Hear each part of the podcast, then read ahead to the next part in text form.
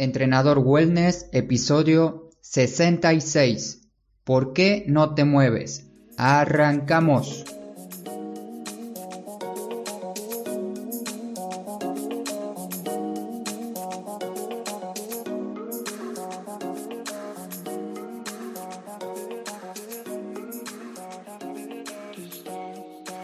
Muy buenos días para todos.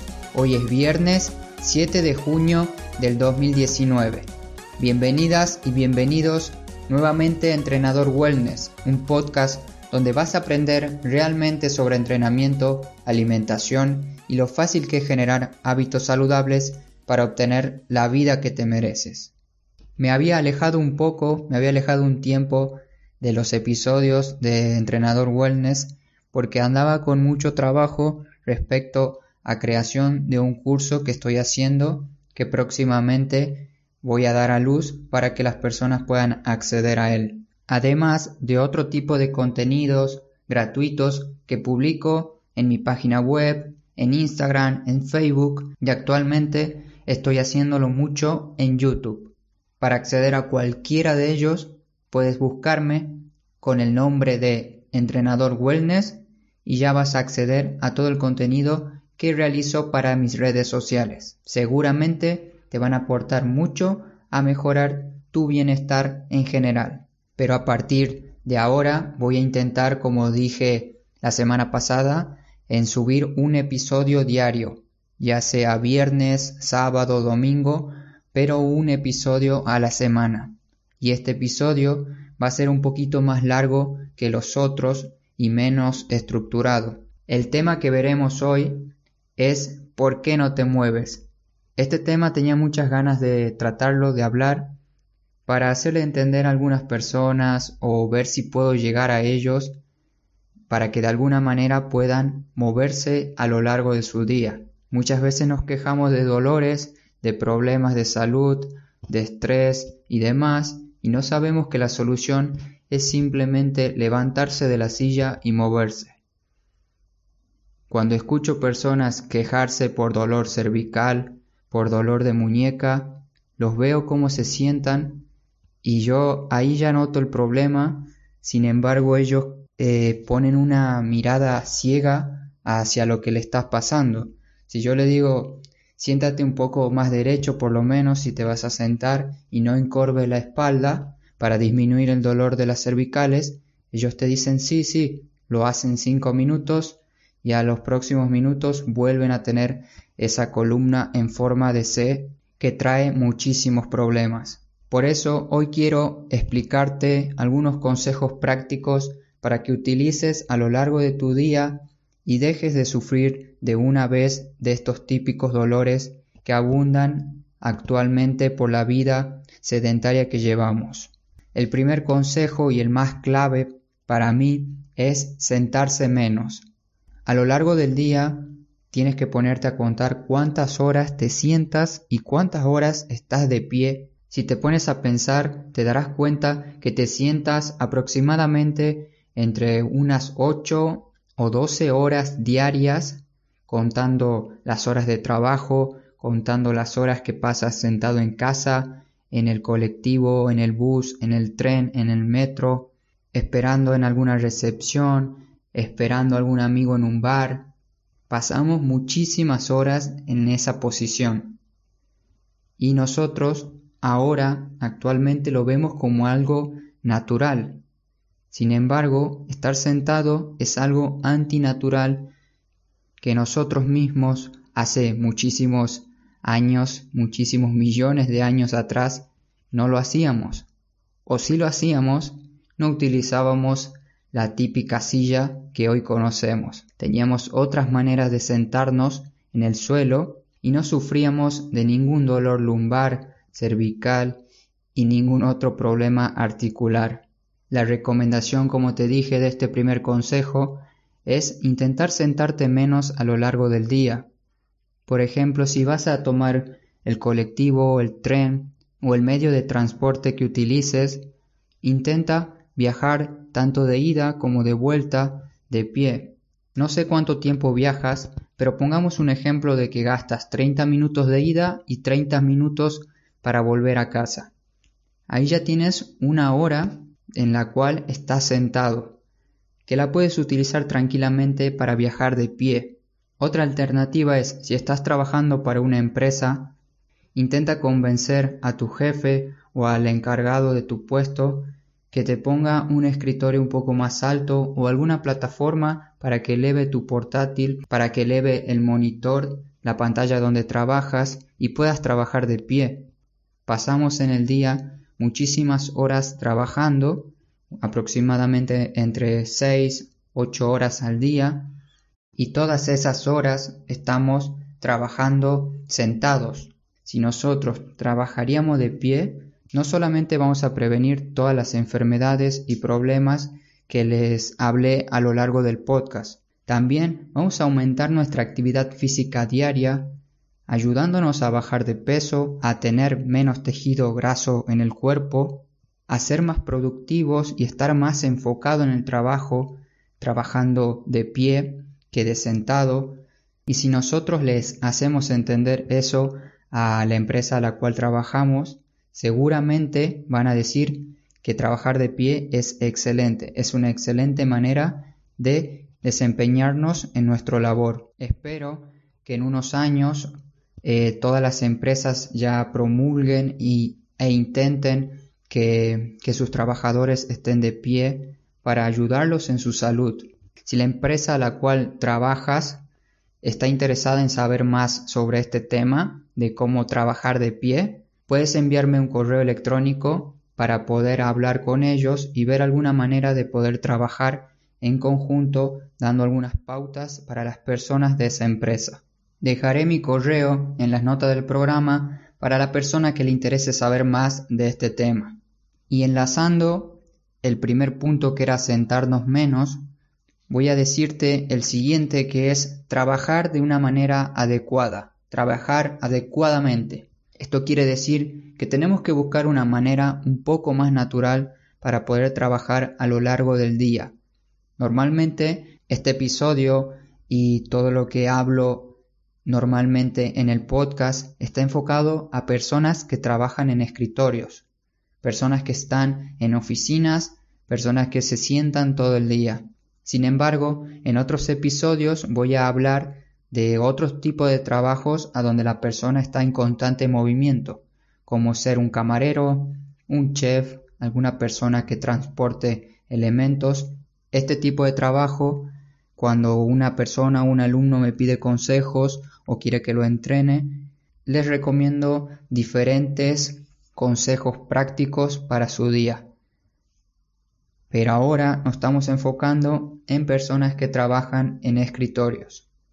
Bien, continuamos y para trabajar de una manera adecuada tienes que buscar esta posición natural que te nombré. Una posición natural, por ejemplo, estar de pie. Otra posición más natural es estar con una sentadilla profunda para trabajar. Aunque esto se vea y suene raro, trabajar haciendo una sentadilla profunda es posible a medida que nosotros vamos ganando un poco más de movilidad. Aunque, si eres nuevo en esto, te recomiendo primero que trabajes de pie. Una vez que ya empieces a trabajar de pie, vas a ver cómo cambia todo tu cuerpo, tu salud y disminuyen tus dolores. Tener nuestra oficina, ya sea en casa o en la empresa donde trabajemos, tener la oficina ordenada, tener una oficina funcional a donde podamos trabajar correctamente nos va a dar muchísimos beneficios. ¿Y cómo sería una oficina correcta? Lo primero y fundamental es tener un escritorio alto o alguna mesa para poder trabajar de pie. Lo segundo sería, si en algunos casos quieres descansar y sentarte un poco, tener una silla de esas altas para apoyarte un poco cada periodo de tiempo. Otro punto importante, otra sección que puede tener tu oficina es algún banco o alguna superficie un poquito más alta en el sector de las piernas para que puedas apoyar y tirar tu peso sobre dicha plataforma. O si no, si no tienes esta plataforma, puedes utilizar una pequeña pelota de tenis y tenerla para poder hacer algún tipo de masaje en la zona plantar de tu pie. Últimamente lo que estoy utilizando yo es un rodillo de espuma y la pelota. La coloco delante de mis pies y cada cierto tiempo lo voy pisando al rodillo o voy realizando los masajes que te mencioné con la pelota. Por ahora te quiero dejar bien estos dos puntos que son un escritorio más alto, a donde no tengas que mirar hacia abajo para encorvarte y que tu pantalla esté alta, en una posición un poco más alta, y poder trabajar de pie claramente, y además el elemento para pisar la plataforma para levantar tus pies y realizar fuerza o relajar tus pies con la pelota. Por ahora dejamos estos puntos ahí para que los selecciones y puedas utilizarlos. Vamos por el siguiente consejo práctico para utilizar a lo largo del día, que es caminar más. Ya hablé muchas veces de este tema, pero siempre hace falta recordarlo porque últimamente estamos caminando mucho menos de lo que nuestro cuerpo puede resistir. Intenta caminar como mínimo 10.000 pasos al día, ya sea antes de entrar al trabajo, después del trabajo, después de una comida o en algún momento de tu día sal y camina. No me voy a quedar mucho tiempo en este punto porque es algo sencillo de explicar, solamente tienes que caminar. Y el último consejo práctico para utilizar a lo largo de tu día es ejercitarse y tirarse más al suelo. Realizar entrenamientos en donde tengas que estar en el piso va a traer muchísimos beneficios para que puedas aumentar tu movilidad de una manera más progresiva y de a poco ir mejorando tu salud. ¿A qué me refiero con ejercitarse en el suelo? Un test de evaluación que también es un ejercicio que nombré en uno de mis episodios pasados es sentarse en el piso utilizando la menor cantidad de apoyos posibles y luego levantarte utilizando una mano, las dos o en el mejor de los casos ninguna. Otra excelente acción que puedes hacer en el piso es intentar ir bajando de a poco en posición de sentadilla hasta intentar sentarte en el piso. Y cuando ya tu cuerpo no dé más, ahí te puedes relajar y tirar hacia atrás. Recuerda hacer esto en alguna superficie un poco más blanda, por ejemplo en una alfombra o en algún parque, para que no sufras ningún daño. ¿Qué más se puede hacer en el piso? Otra idea que te puedo dar es llevar el portátil al piso y colocarlo en una mesita pequeña y tú ahí te relajas y te tiras a trabajar, a escribir, a editar un podcast, a editar tu video, a trabajar en tu marca personal o hacer lo que desees con el portátil en el suelo, con el portátil en una pequeña mesita o bien en el suelo siempre y cuando recuerda respetar las curvaturas de tu espalda, no estar mirando constantemente hacia el piso para no doblar la zona cervical y agravar los problemas que queremos solucionar. Hasta aquí el episodio del podcast de Entrenador Wellness. Mi nombre es Marcos. Espero que te haya gustado este nuevo formato, este nuevo contenido del podcast. Te quiero contar que durante la semana Estuve trabajando muchísimo en este tema de los videos, en el blog, también hice otras recetas nuevas, recetas saludables y todo esto lo puedes encontrar en mi página web en la sección donde dice Mejora tu salud. Ingresas a mi página www.entrenadorwellness.com, deslizas un poco hacia abajo y ahí encontrarás dónde mejorar tu salud con recetas saludables, ejercicios de movilidad, consejos sobre hábitos saludables y demás información que voy publicando siempre. La próxima semana continuaré haciendo todo esto y mucho más para que pronto tengas acceso al curso de movilidad básica que te dije al inicio. Es un curso que me ha llevado muchísimo tiempo porque es el primero que voy a lanzar, así que estuve cambiando cosas, haciendo pequeños detalles, pequeños cambios, modificando imágenes y la verdad que me llevó mucho tiempo.